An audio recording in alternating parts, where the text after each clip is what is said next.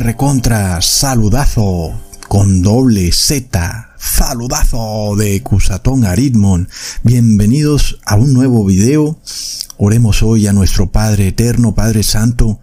Ayúdanos a grabar en nuestra mente las palabras obediencia a tu ley, para que seamos siempre obedientes a tus mandamientos y para que nuestra vida esté siempre regida por tus estatutos y decretos, en el nombre de Jesús. Amén. Bueno hermanos, este video está tremendo. Ahora les estoy poniendo estas imágenes que vamos a analizar, es algo terrible.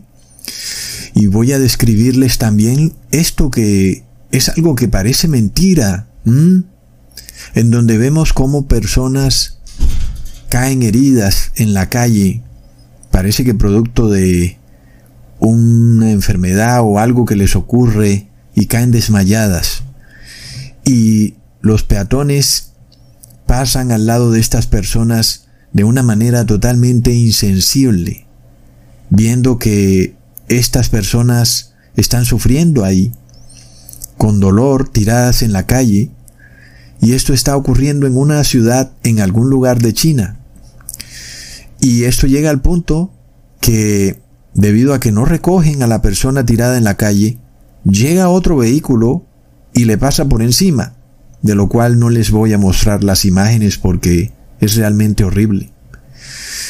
Hermanos, ¿qué es lo que está pasando? Es algo que uno no se imagina en pleno siglo XXI. ¿Cómo es que no hay nadie dispuesto a auxiliar a estas dos mujeres a detener el flujo de vehículos para que inclusive el peatón que está herido ahí no fuera atropellado por otros vehículos. Pero ni eso, hermanos. La verdad es que estas imágenes deberían dejarnos perplejos y asombrados. Y las personas deberían reflexionar, ¿qué está pasando? ¿Qué tan bajo ha caído el ser humano cuando como sociedad hemos llegado al punto en que vemos a alguien herido y tendido en mitad de una autopista y nadie lo ayuda a pesar de que estén pasando por ahí muchas personas. Ahora, no empecemos a apuntar el dedo hacia los chinos y decir es que esos chinos esto o aquello, porque lamentablemente este comportamiento se ha vuelto global.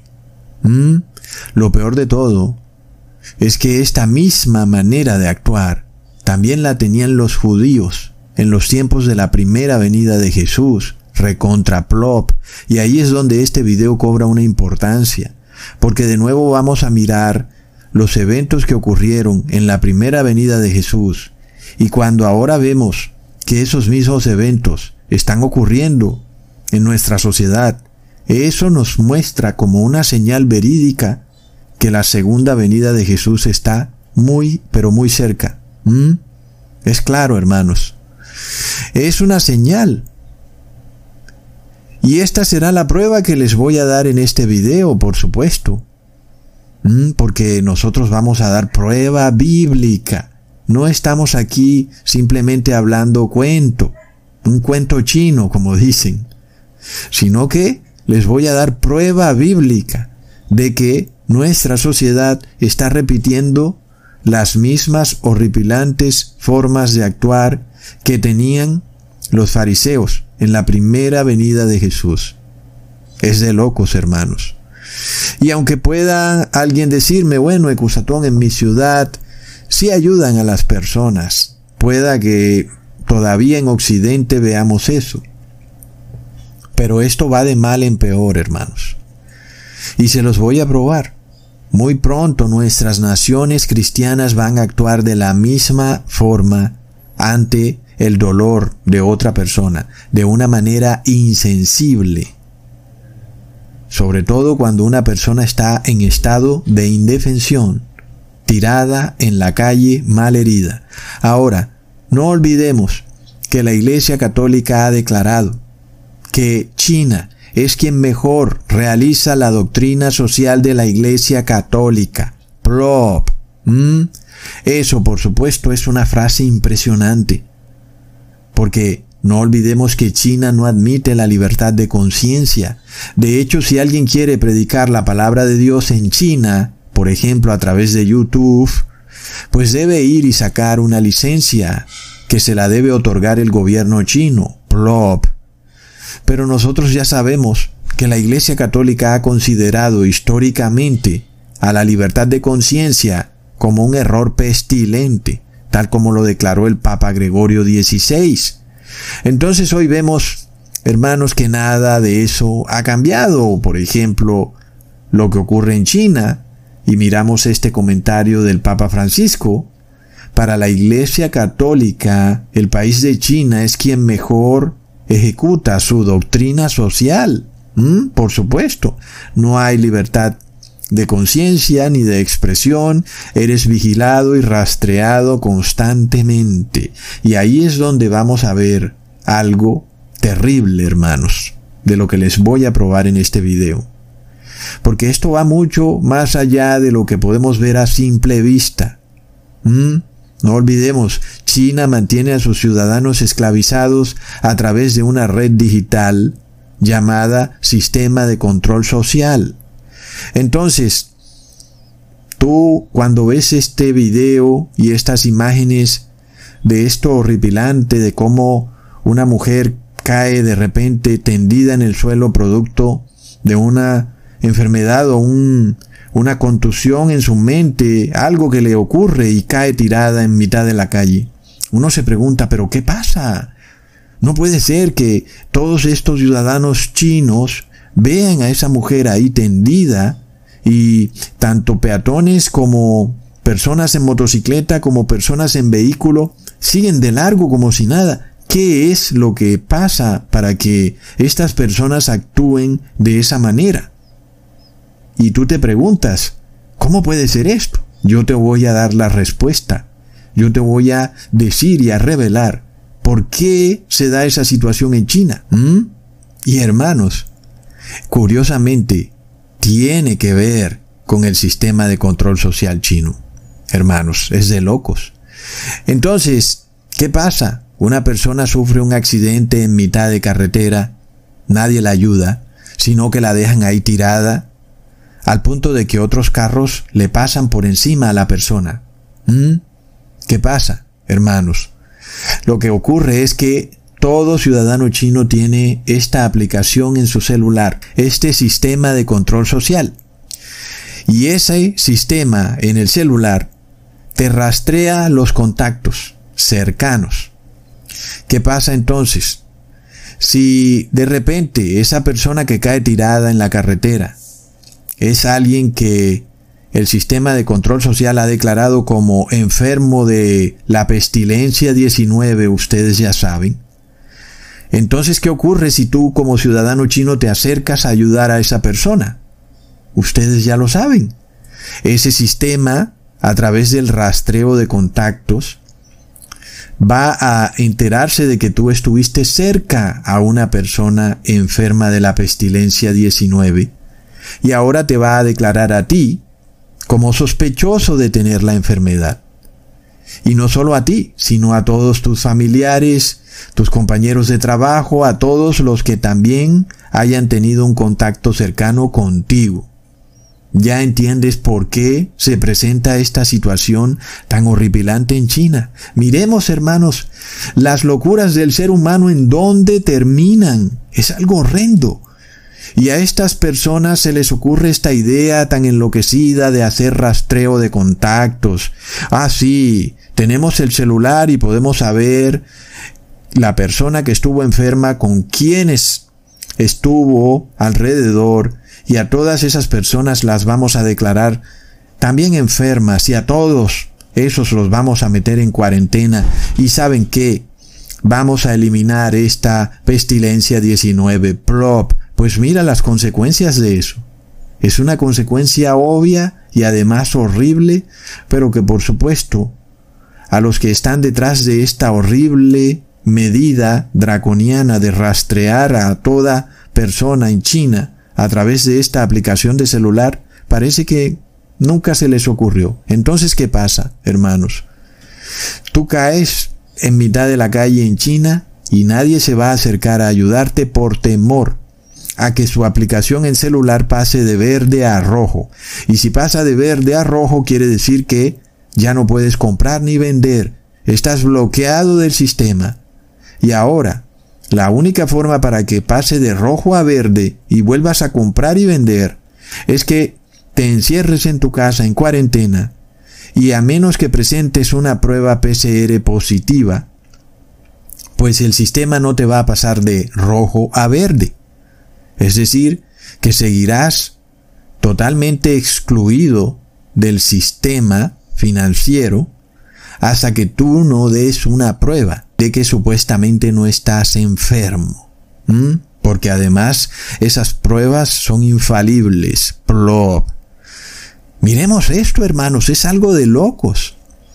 Resulta que obviamente tú como ser humano no quieres de la noche a la mañana perder tus proyectos, tu vida y la de todos tus familiares durante 15 o 20 o tal vez 30 días y luego la única manera de salir de ese problema es haciéndote pruebas PCR diariamente, metiéndote ese palillo hasta el fondo del cerebro.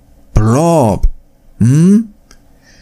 Y esto es lo que ocurre gracias a este sistema de control social que se aplica en China, que para el Papa Francisco es el país que mejor aplica la doctrina social de la Iglesia Católica. Plop, es de locos, hermanos.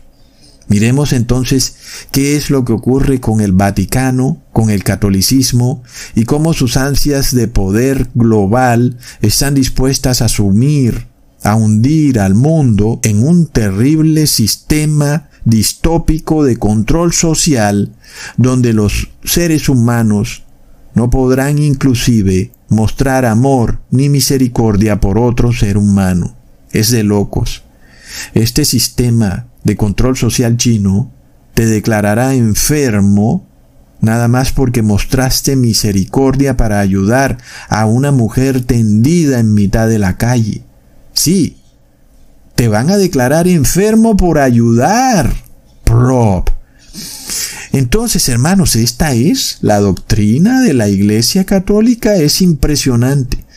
No olvidemos que durante la pandemia en las naciones de Occidente, aunque en Occidente nos llenamos la boca diciendo que aquí no hay sistema de control social, la verdad es que desde el 2020 es como si lo hubiera, porque en el 2020 vimos a personas tiradas en la calle enfermas y nadie quería ayudarlos por el miedo que les habían infundido en los medios de comunicación.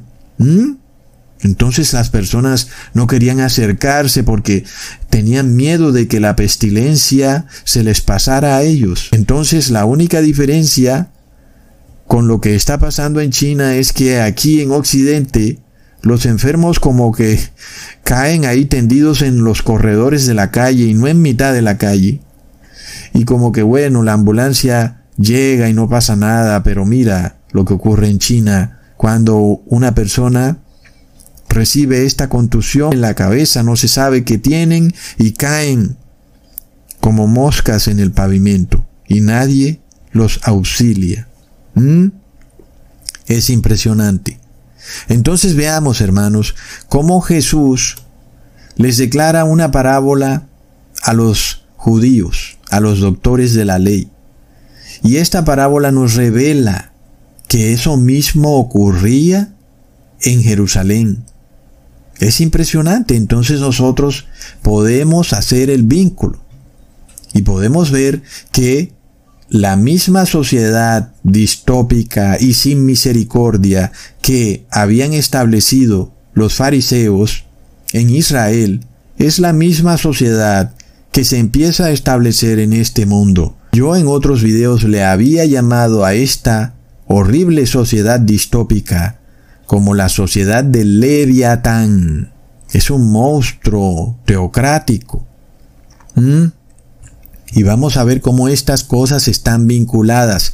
La religión que es una religión falsa, pero que tiene apariencia de ser la religión verdadera, va unida a este sistema distópico, en donde el ser humano pierde la misericordia, se vuelve un ser, un autómata, casi que una máquina. Y es de locos porque el ser humano es controlado por una máquina, por un celular, por este sistema de inteligencia artificial, y es como si el ser humano perdiera su humanidad. De repente se vuelven autómatas, algunos los llaman zombies, pero también son como robots autómatas, despojados de misericordia, de amor. ¿Y qué es lo que sigue, hermanos? Pues el mundo tiene que llegar a su fin, porque en una sociedad donde no hay amor ni misericordia, lo único que vendrá es sufrimiento y dolor y desgracia, hermanos. Entonces leamos en Lucas capítulo 10 versículo 25 al 29.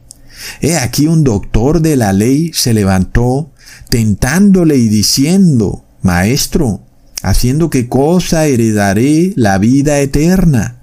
Y él dijo, ¿qué está escrito en la ley? ¿Cómo lees? Y él respondiendo dijo, Amarás al Señor tu Dios de todo tu corazón, y de toda tu alma, y de todas tus fuerzas, y de todo tu entendimiento, y a tu prójimo como a ti mismo. Y le dijo, Bien has respondido, haz esto, y vivirás. Pero él queriéndose justificar a sí mismo, dijo a Jesús, Pero ¿quién es mi prójimo?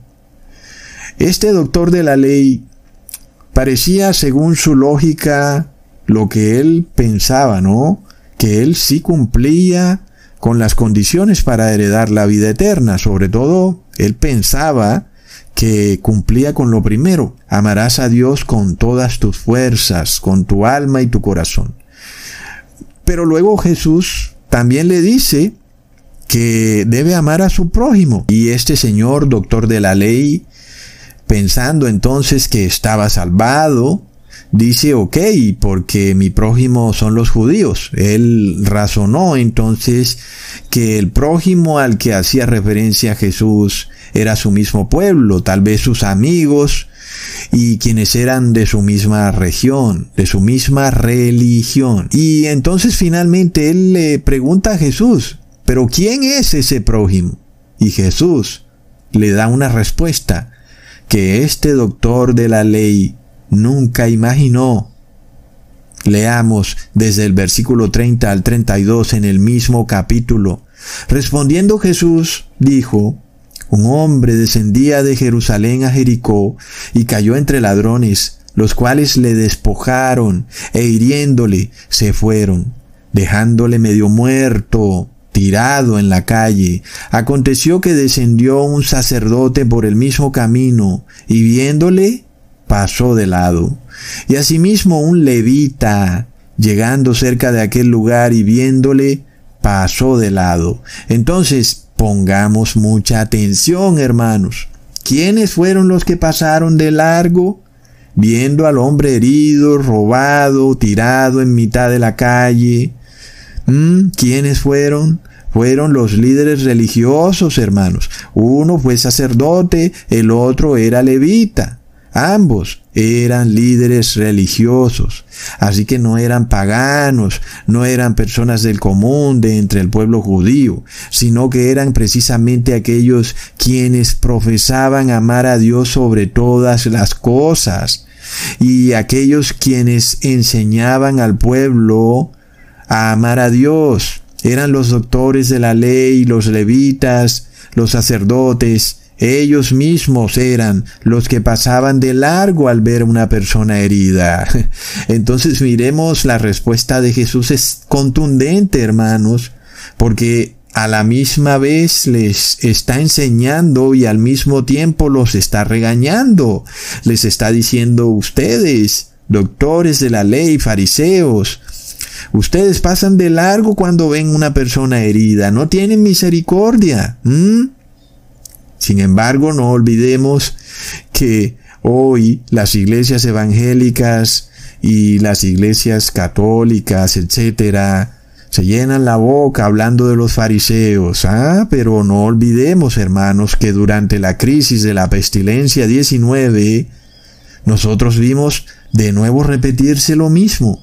No fue sino la misma iglesia cristiana la que cerró las puertas de sus iglesias y le cerraron las puertas a los enfermos de la pestilencia. ¿Quiénes fueron, hermanos? Los sacerdotes y levitas nos representan en la parábola a la iglesia católica y a la iglesia evangélica. Fueron ellos los que cerraron todas las puertas. Y se suponía que eran ellos los que debían salir en auxilio a los enfermos. Eran los pastores que anteriormente sanaban enfermedades quienes serían los que debían sanar a los enfermos de la pestilencia. De repente, ellos ya no querían ayudar a los enfermos.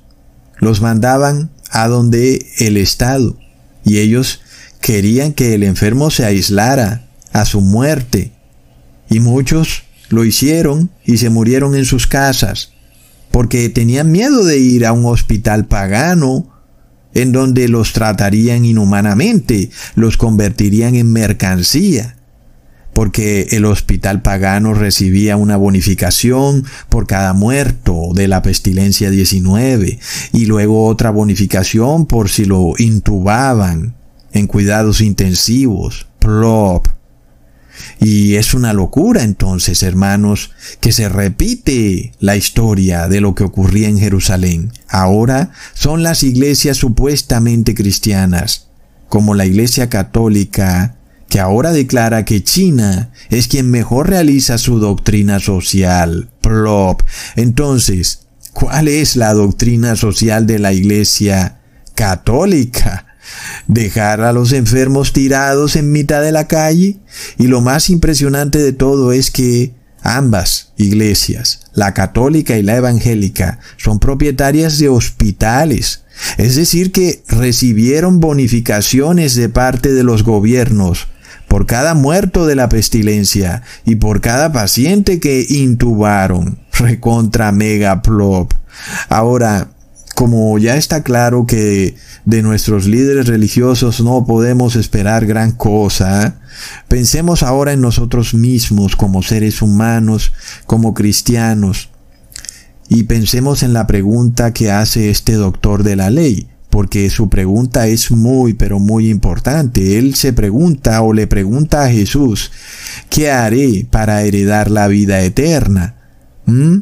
El primer punto lo conocemos ya debemos guardar la ley, lo que significa amar a Dios con toda tu fuerza, tu alma, tu corazón. Pero luego quedan varias dudas, porque Jesús dice, amarás a tu prójimo como a ti mismo, pero ok, empieza la primera duda. ¿Hasta qué punto debemos arriesgarnos para ayudar a nuestro prójimo? Es decir, porque sí, ¿qué pasa cuando corremos un riesgo por ayudar? ¿Qué pasa? Mm, porque la mayoría de seres humanos piensan, ok, ya de por sí es como mucho cuento que yo te ayude, como para que ahora también tenga que arriesgarlo todo por ayudarte. Mm. Y muchas personas piensan que no es acorde a lo que debería hacerse. Una cosa es ayudar y otra cosa es arriesgarse por ayudar.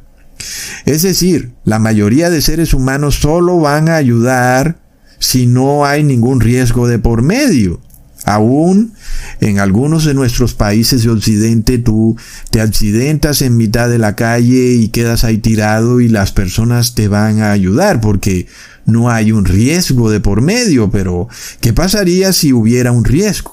El riesgo de que el sistema de control social, la aplicación del banco, te diga que te van a bloquear porque ahora has hecho parte de los contactos cercanos de un enfermo de la pestilencia, entonces hay un riesgo. La pregunta es que la mayoría de personas no están dispuestas a asumir un riesgo por ayudar a un desconocido. Y este es el tema, este es el meollo del asunto de lo que está ocurriendo en China. Tú vas caminando por la calle y una señora desconocida cae desparramada en mitad del pavimento. Es alguien desconocido y tú corres un riesgo por ayudarla. El riesgo de que la aplicación del sistema de control social chino te declare enfermo o sospechoso de ser enfermo de la pestilencia 19.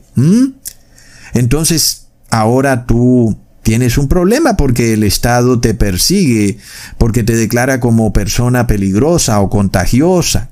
Mm, tienes un problema y eso te lo ganaste por ayudar y tal vez tú estés sano y lo único que estabas haciendo era hacer un favor, entonces te parece como que no, no debiera ser así. Y si tú vas a ayudar, pues lo haces sin que tengas que incurrir en un riesgo. Es lo que piensa la mayoría de personas y al parecer esa es también la doctrina social de la Iglesia Católica. Al parecer ese es el bien común de la Iglesia Católica, en donde ella ayuda, pero si no corre riesgo. Bueno, la Iglesia Católica va más allá, ella solamente te ayuda si el Estado le da dinero para que luego ella pueda ayudarte.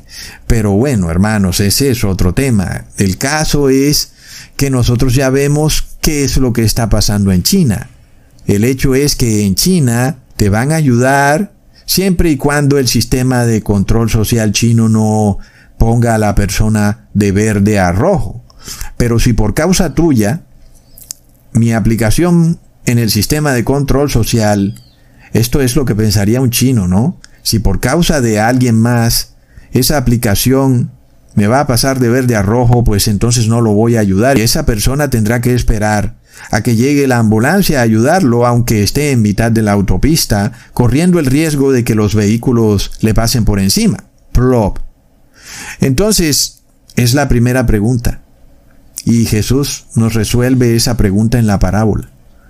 Porque el hombre que iba de Jerusalén a Jericó y parece ser que ese camino estaba plagado de ladrones, era un camino peligroso, pues cae víctima de los ladrones. Entonces la lógica humana te dice, obvio, que si a ti te roban en cierta calle, pues esa calle es peligrosa. Hay ladrones merodeando por ahí. Es algo obvio. Alguien te dice, mira, me robaron en la calle 30 con tercera tú dices, ah, bueno, bueno, tendré cuidado al pasar por ahí, pasaré rápido porque sé que ya robaron a alguien en esa calle. Entonces, ya vemos que el camino de Jerusalén a Jericó era peligroso. Y entonces, este señor al que hieren los ladrones queda malherido, queda inconsciente. Y si nos detenemos a ayudarlo en una calle que ya sabemos que es peligrosa, pues eso significa que estamos en peligro de que a nosotros también nos roben, sobre todo mientras estamos ayudando a una persona que está inconsciente y malherida, y entonces nosotros vamos a estar en un estado de indefensión porque tenemos que atender a esa persona. Entonces sí corremos un riesgo, ¿verdad? La parábola que nos recita Jesús nos muestra que el que ayude a ese ser humano tendido en el camino de Jerusalén a Jericó, esa persona correrá un riesgo, porque es un camino peligroso. Los sacerdotes y levitas eran conscientes del riesgo que se corría al detenerse para ayudar a ese ser humano.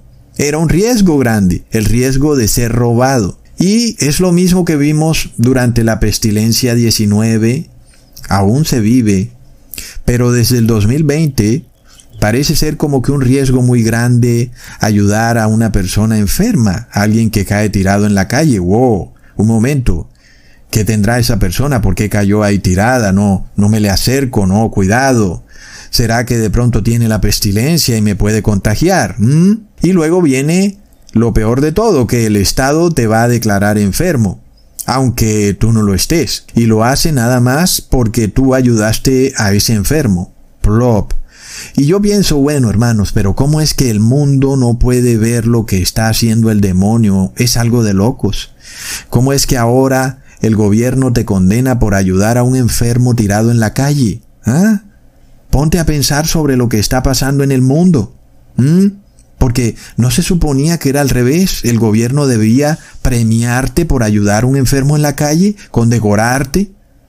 Pero no era también lo que debíamos esperar de este mundo. No hemos visto noticias en donde en Estados Unidos te multan si le das limosna a un indigente. Es de locos. Entonces está muy claro lo que está pasando en el mundo. Y vemos cómo el demonio usa al Estado para impedir que tú cumplas con las condiciones que se requieren para obtener la vida eterna, porque eso es lo que está en juego aquí. Son las preguntas que hace el doctor de la ley. ¿Qué haré para obtener la vida eterna? Sin embargo, este es un tema difícil hoy en día.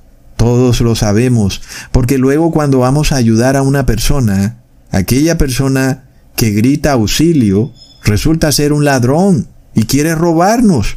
Por esto Jesús declaró en Mateo capítulo 24 versículo 10 al 13, muchos tropezarán entonces y se entregarán unos a otros y unos a otros se aborrecerán y muchos falsos profetas se levantarán y engañarán a muchos y por haberse multiplicado la maldad, el amor de muchos se enfriará mas el que persevere hasta el fin, éste será salvo.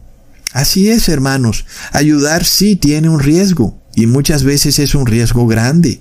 Por ejemplo, cuando predicamos la verdad del anticristo, de Babilonia y el falso profeta, sabemos que para salvar a otros nos estamos ganando la persecución y el odio de estos líderes religiosos. Y ellos ahora usarán al Estado para perseguirnos. Así que sí, siempre el ayudar a otro trae un riesgo muy alto.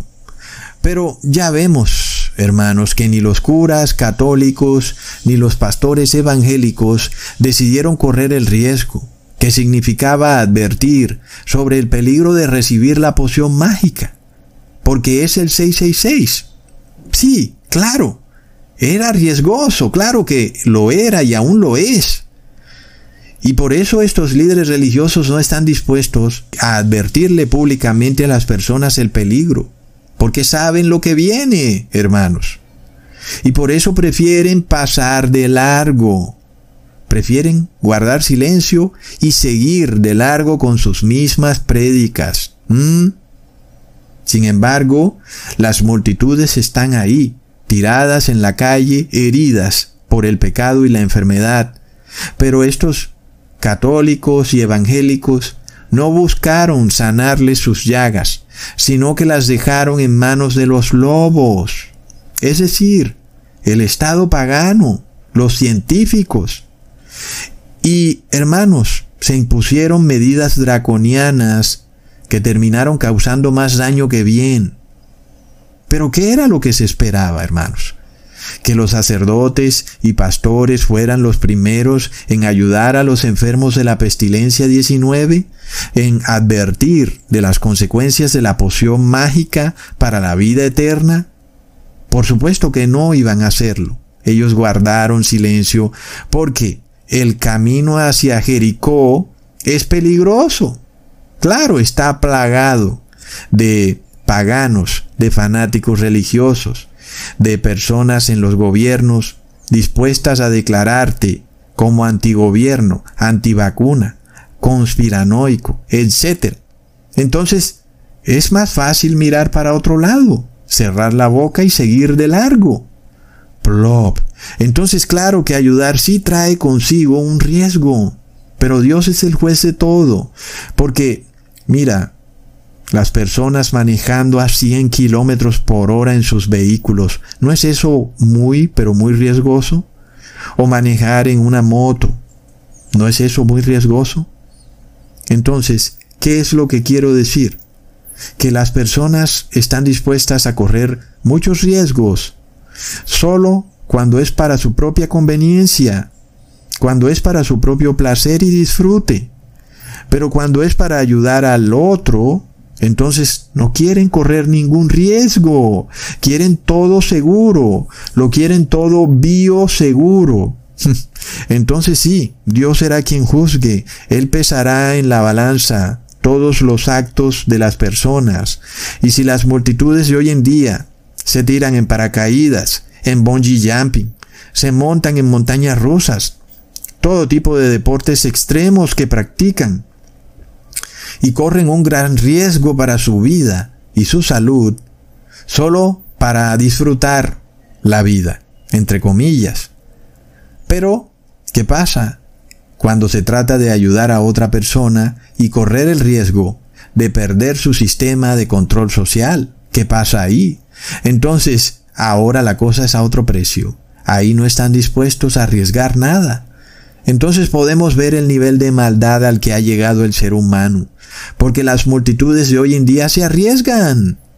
Tú los ves en el ejército, en la policía, en la naval, los ves escalando montañas, los ves bebiendo y comiendo alimentos peligrosos y declarando, sí, de algo me voy a tener que morir, eso es lo que ellos dicen, pero plop, luego que ven a un enfermo tirado en la calle, ahí ya no dicen, de algo me tendré que morir, no, ahora necesitan proteger su vida como de lugar, es algo increíble. Entonces sí, el Padre va a juzgar todo esto.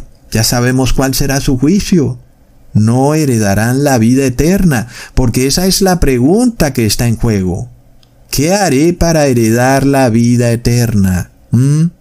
Y luego, ¿quién es mi prójimo? ¿Mm? ¿Es de mi propia iglesia? ¿Es de mi propia ciudad? ¿Es de mi propia raza? ¿De mi propia familia? ¿Quién es ese prójimo? Jesús responde esto. Leamos el versículo 33 al 34 en el mismo capítulo.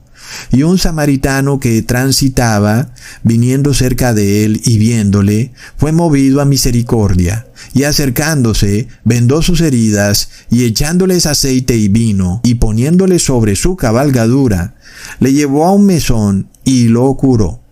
Así que, ¿quién ayuda al enfermo? ¿No es un judío? no es un levita ni un sacerdote judío, sino que es un samaritano. Y es un dato importantísimo, porque los judíos y los samaritanos estaban enemistados entre sí.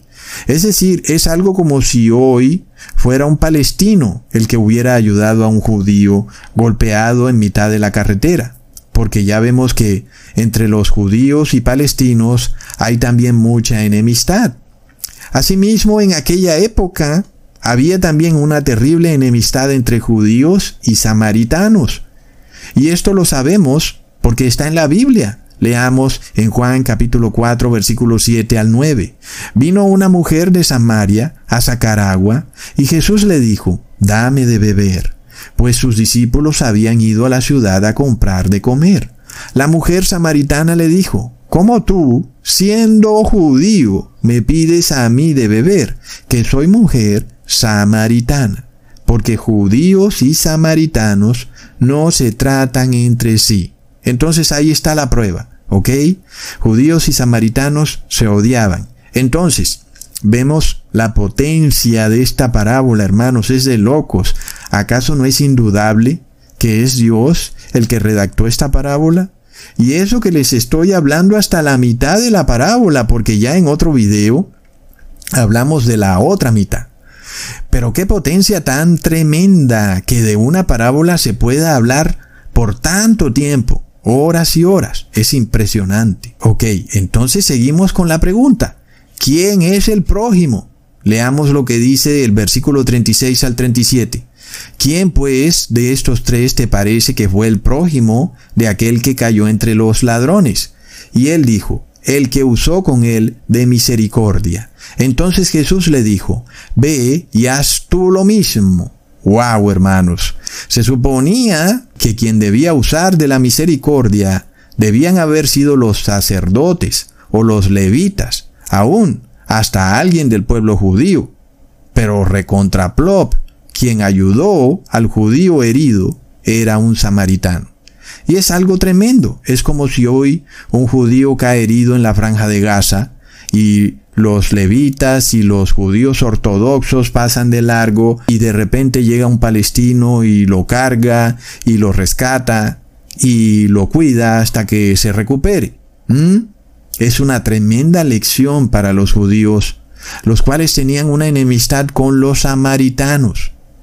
Y nosotros vemos, hermanos, que quienes quiera que estén en esa nación de Israel no conocen la ley de la Torá, porque si conocieran la ley de la Torá, no tendrían esta terrible enemistad que tienen con los palestinos. ¿Mm? Es impresionante. Porque esto que dice Jesús es algo que está en la Torá. Entonces, hermanos, muchas veces nuestro prójimo es nuestro enemigo. Pero además de todo, algunos cuando leen esta parábola tienden a reducirla a lo material. Y como si esto se tratara solo de dinero. Y en parte sí puede ayudar, en parte. Pero la verdadera ayuda es enseñar la palabra de Dios. La verdadera ayuda es llevarles el Evangelio a quienes no son parte de tu grupo. Esa es la mejor ayuda, inclusive a tus enemigos. Por ejemplo, cuando le compartimos un video de Cusatón a alguien, esa persona es ese prójimo que está ahí herido por el pecado y que ahora empieza a sanar esa herida. Y por eso, hermanos, cuando vemos estas dos sociedades, la del siglo XXI y la de la época en que Jesús vino, vemos esta similaridad en que el ser humano no sabe quién es su prójimo. Y luego cuando lo ve ahí herido en el camino, no lo ayuda. Por esto nosotros le predicamos a todos, tanto a católicos como evangélicos, como paganos, como ateos, y no estamos defendiendo una religión. Ustedes a mí no me han escuchado nunca decir somos de tal o cual religión, como hacen muchos. Y arman como si fuera un equipo de fútbol. Y entonces se predican entre ellos. Y entonces, por ejemplo, el caso de los adventistas, ellos se predican entre ellos constantemente. Pero no salen a predicarles a otros a los que son enemigos, porque ese es el prójimo.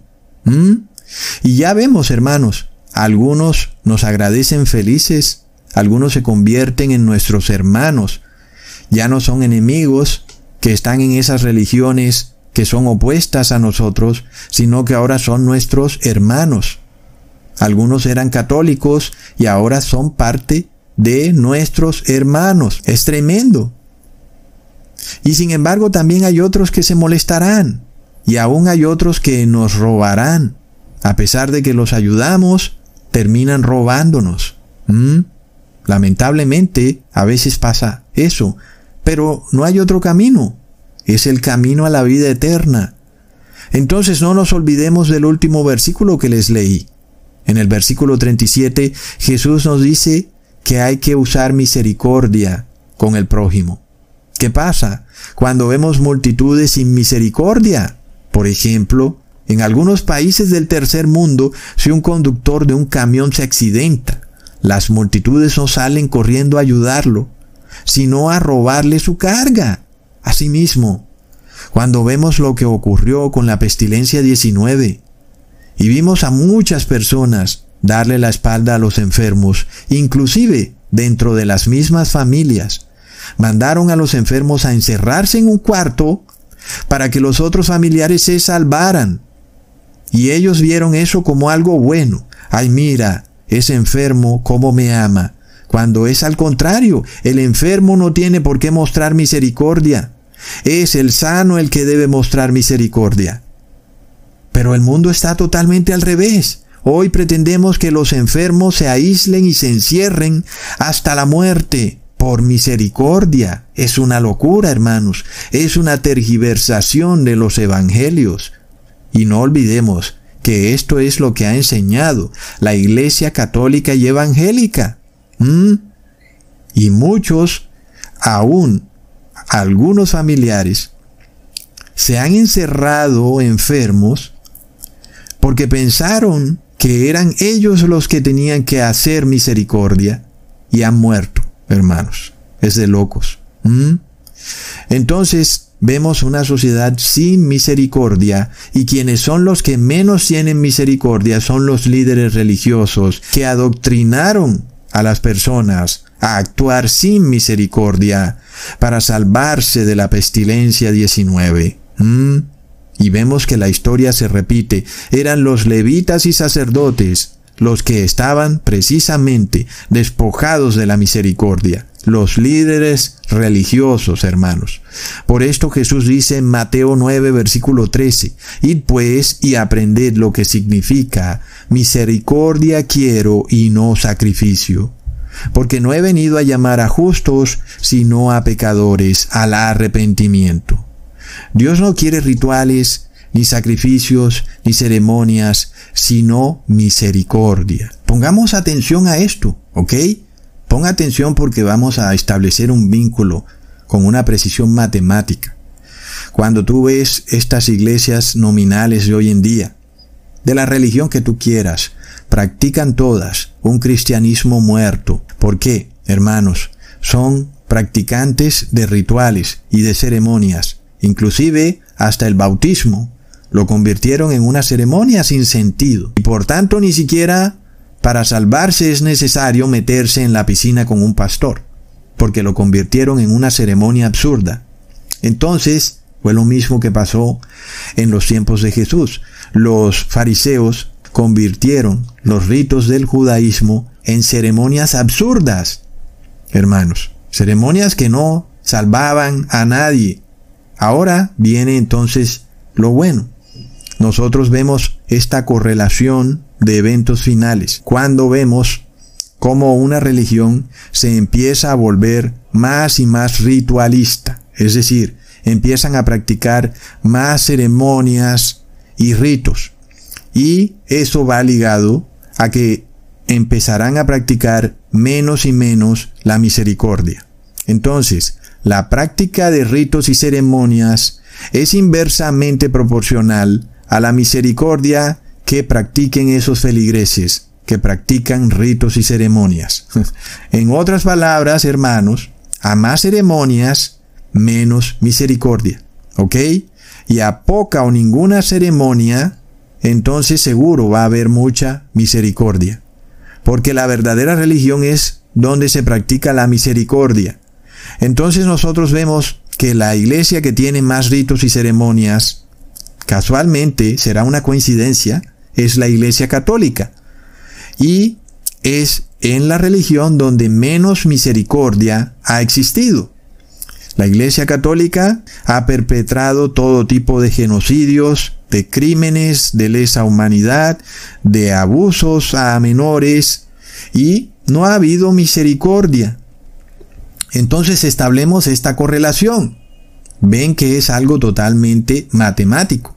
Entre más ritos y ceremonias, menos misericordia. ¿Ok? Luego también puede ocurrir algo inverso. En este caso, cuando las multitudes se empiezan a despojar de la misericordia y ya no están haciendo misericordia. ¿Qué quiere decir eso?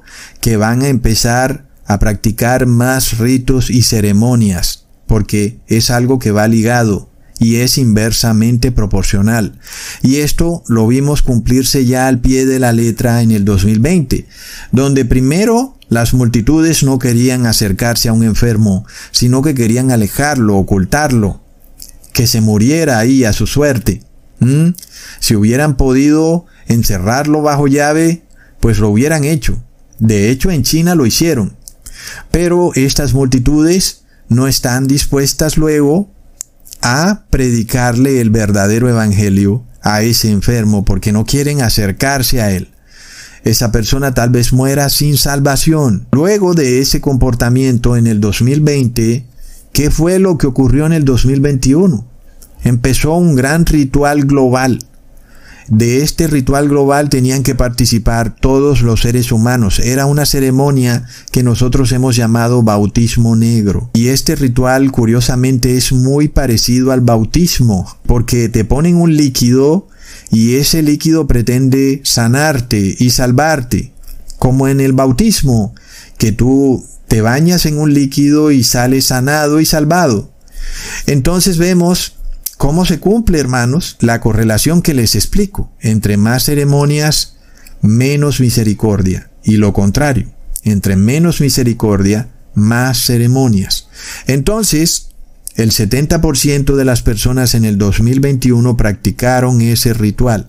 Miremos esto de nuevo. ¿Quiénes fueron los que practicaron ese ritual? Precisamente aquellos que no tuvieron misericordia con el prójimo, aquellos que por miedo a ser contagiados de la supuesta enfermedad, pues se alejaban de los enfermos. ¿Mm? Y entonces esos fueron precisamente los que por miedo practicaron el bautismo negro, este ritual en donde te inoculaban esa sustancia. Así que ahí está el vínculo, es irrefutable, hermanos. Nadie puede decirme que no. Lo hemos establecido con precisión matemática y es importante para que tú analices la sociedad que se está estableciendo en el fin del mundo. Una sociedad muy practicante de todo tipo de rituales sin sentido. Y ahora están estableciendo rituales para la madre tierra, también se están lavando las manos, todo esto son rituales nuevos que siempre han existido, pero que el ser humano, como antes sí tenía misericordia, no los practicaba.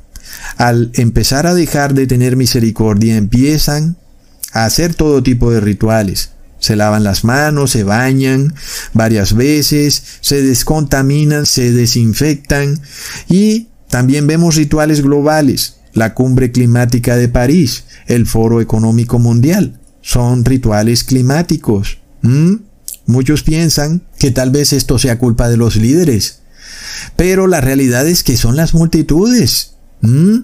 Porque el primer líder en realizar estos rituales climáticos es el Papa Francisco. Lo hemos visto reunido con indígenas, adorando a la Madre Tierra y haciendo todo tipo de ceremonias a la Madre Tierra, y las multitudes lo apoyan, lo aman, y no solo los que son parte de la Iglesia Católica, sino de todas las religiones. Así que ahí está, entre más ceremonias ritualísticas se practiquen a nivel global, menos será la misericordia del ser humano hacia otros seres humanos. ¿Ok? Entonces, ¿qué pasa cuando ya un ser humano no está practicando la misericordia? Pues quiere decir que tampoco va a recibir misericordia de parte de Jesús.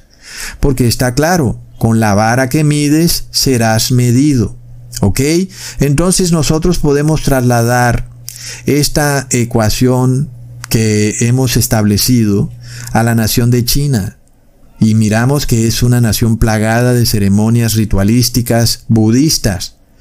Pero miramos también que estos ciudadanos están totalmente despojados de la misericordia al prójimo. Y es horrendo ver cómo dejan a una persona a su suerte en mitad de una autopista para que sea aplastada como un animal por otros vehículos. Es de locos.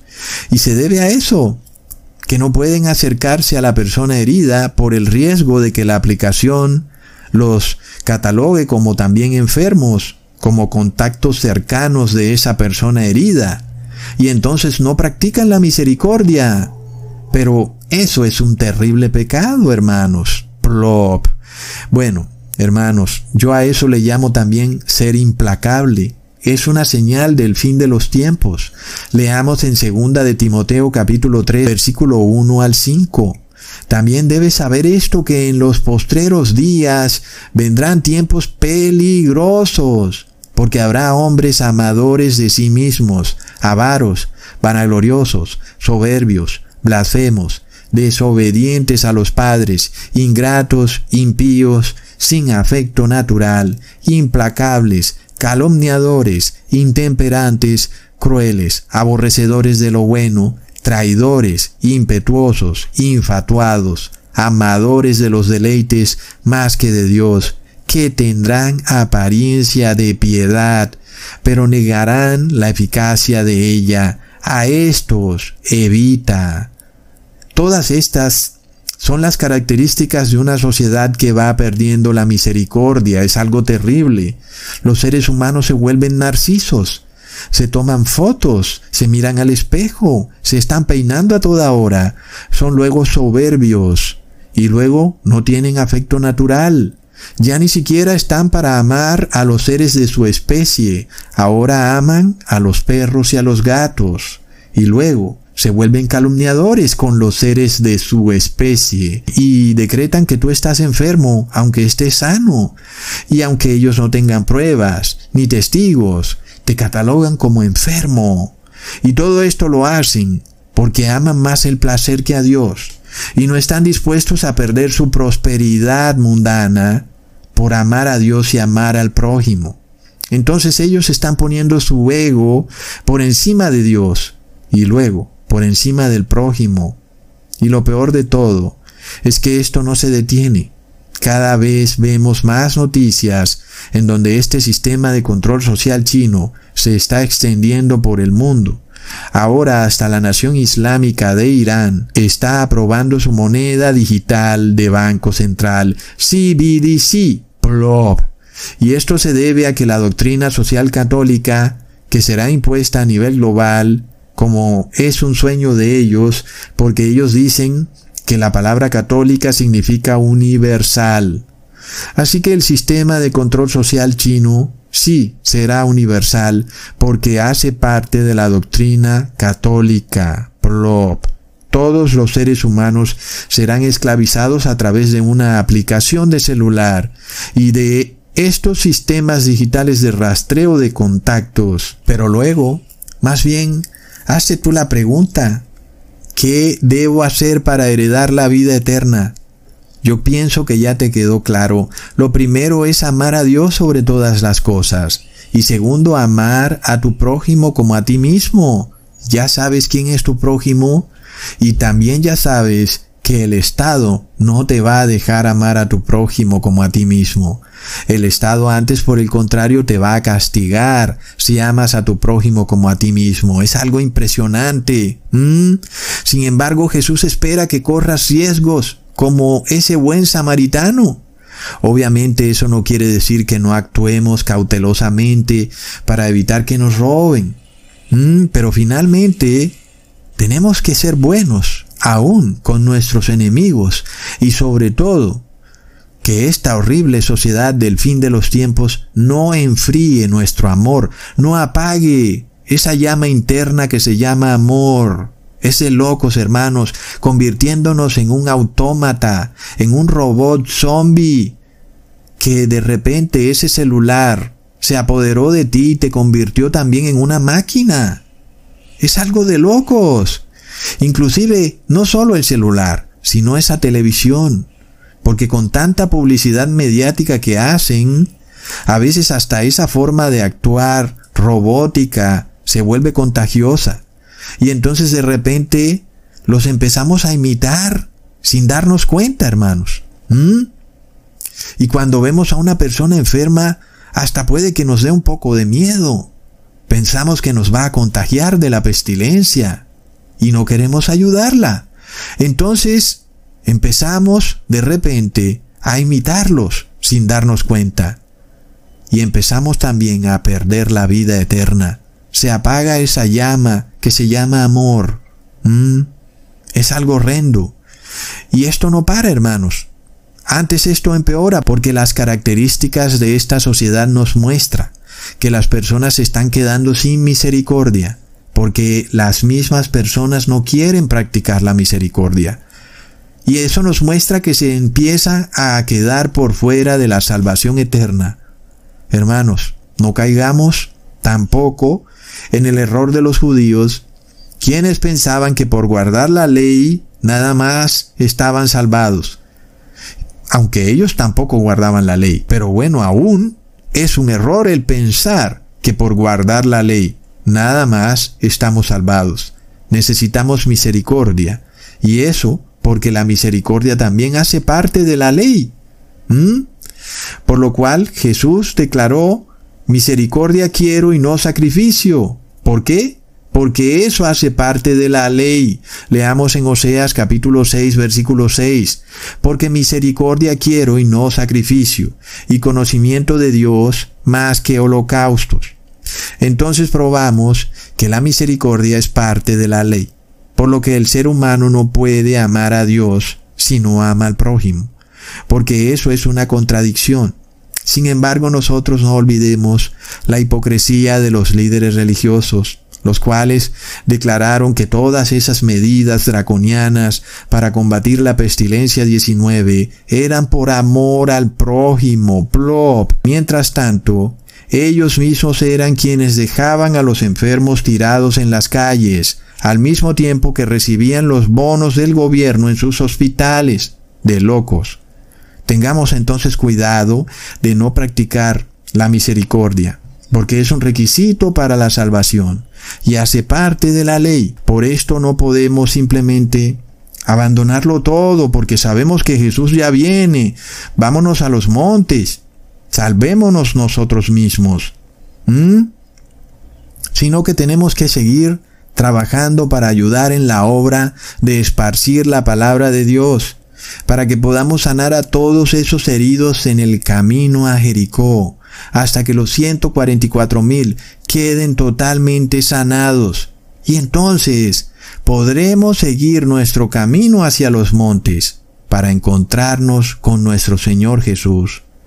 Pero no podemos dejar a nuestro prójimo tirado en el camino. Y de nuevo, algunos nos han agradecido y hoy son parte de los 144 mil pero otros nos han robado y otros se han burlado.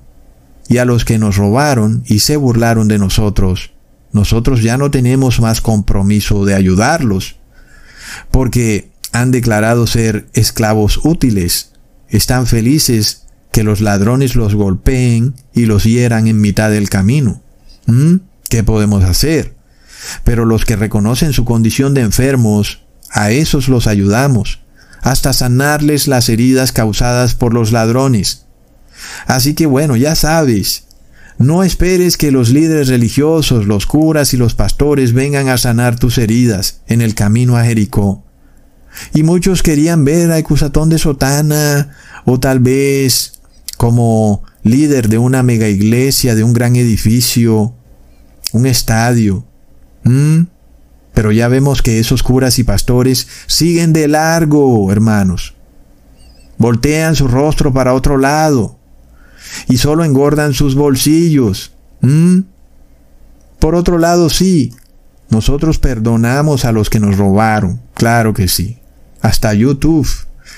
Ustedes saben, ¿no? YouTube me robó porque yo me detuve a ayudar a aquellos heridos en el camino a Jericó y YouTube desmonetizó mi canal y perdí algo que era muy bueno, mucho mejor que los diezmos. Pero, hermanos, nosotros sabemos que uno mayor está en el cielo diciendo, no te preocupes, todo lo que tú gastes, yo te lo pagaré de vuelta. Wow, hermanos. Así que, hermanos, desde el lugar en el cual Dios los puso, en la profesión, en la labor en la cual Dios los puso. Sigamos trabajando, sigamos ayudando, sabiendo que el amo, el verdadero amo de los cielos y la tierra, no este que está aquí en la tierra que se hace llamar el presidente del mundo, sino el verdadero presidente del mundo, Jesucristo. Cuando Él venga, Él prometió pagar de vuelta. Todo eso, hermanos. Así que no Seamos como esos que no quieren ayudar. Cuidado, porque, bueno, ustedes ya saben qué es lo que pasa. Es un símbolo de no tener misericordia. Y por eso no nos dejemos llenar la cabeza de cucarachas. A veces, hermanos, hasta uno como que se previene un poco de hablar de este tema. Pero es que todo está vinculado. La ley de Dios es algo sagrado, hermanos. La ley de Dios está interconectada. Todos los puntos de la ley de Dios están conectados. Y cuando alguien quiere romper un punto de la ley de Dios, es como si se rompiera un gran rompecabezas y se rompe solo para él, no para los demás que siguen guardando la ley de Dios. Entonces, Sigamos hacia adelante hasta cuando llegue el día en que ya no podamos trabajar más. Y entonces sabemos que pronto viene ese amo de los cielos y de la tierra a pagarnos de vuelta, hermanos, todo lo que hicimos para sanar a esos enfermos que iban de Jerusalén hacia Jericó. No lo dudemos, hermanos. Hasta pronto.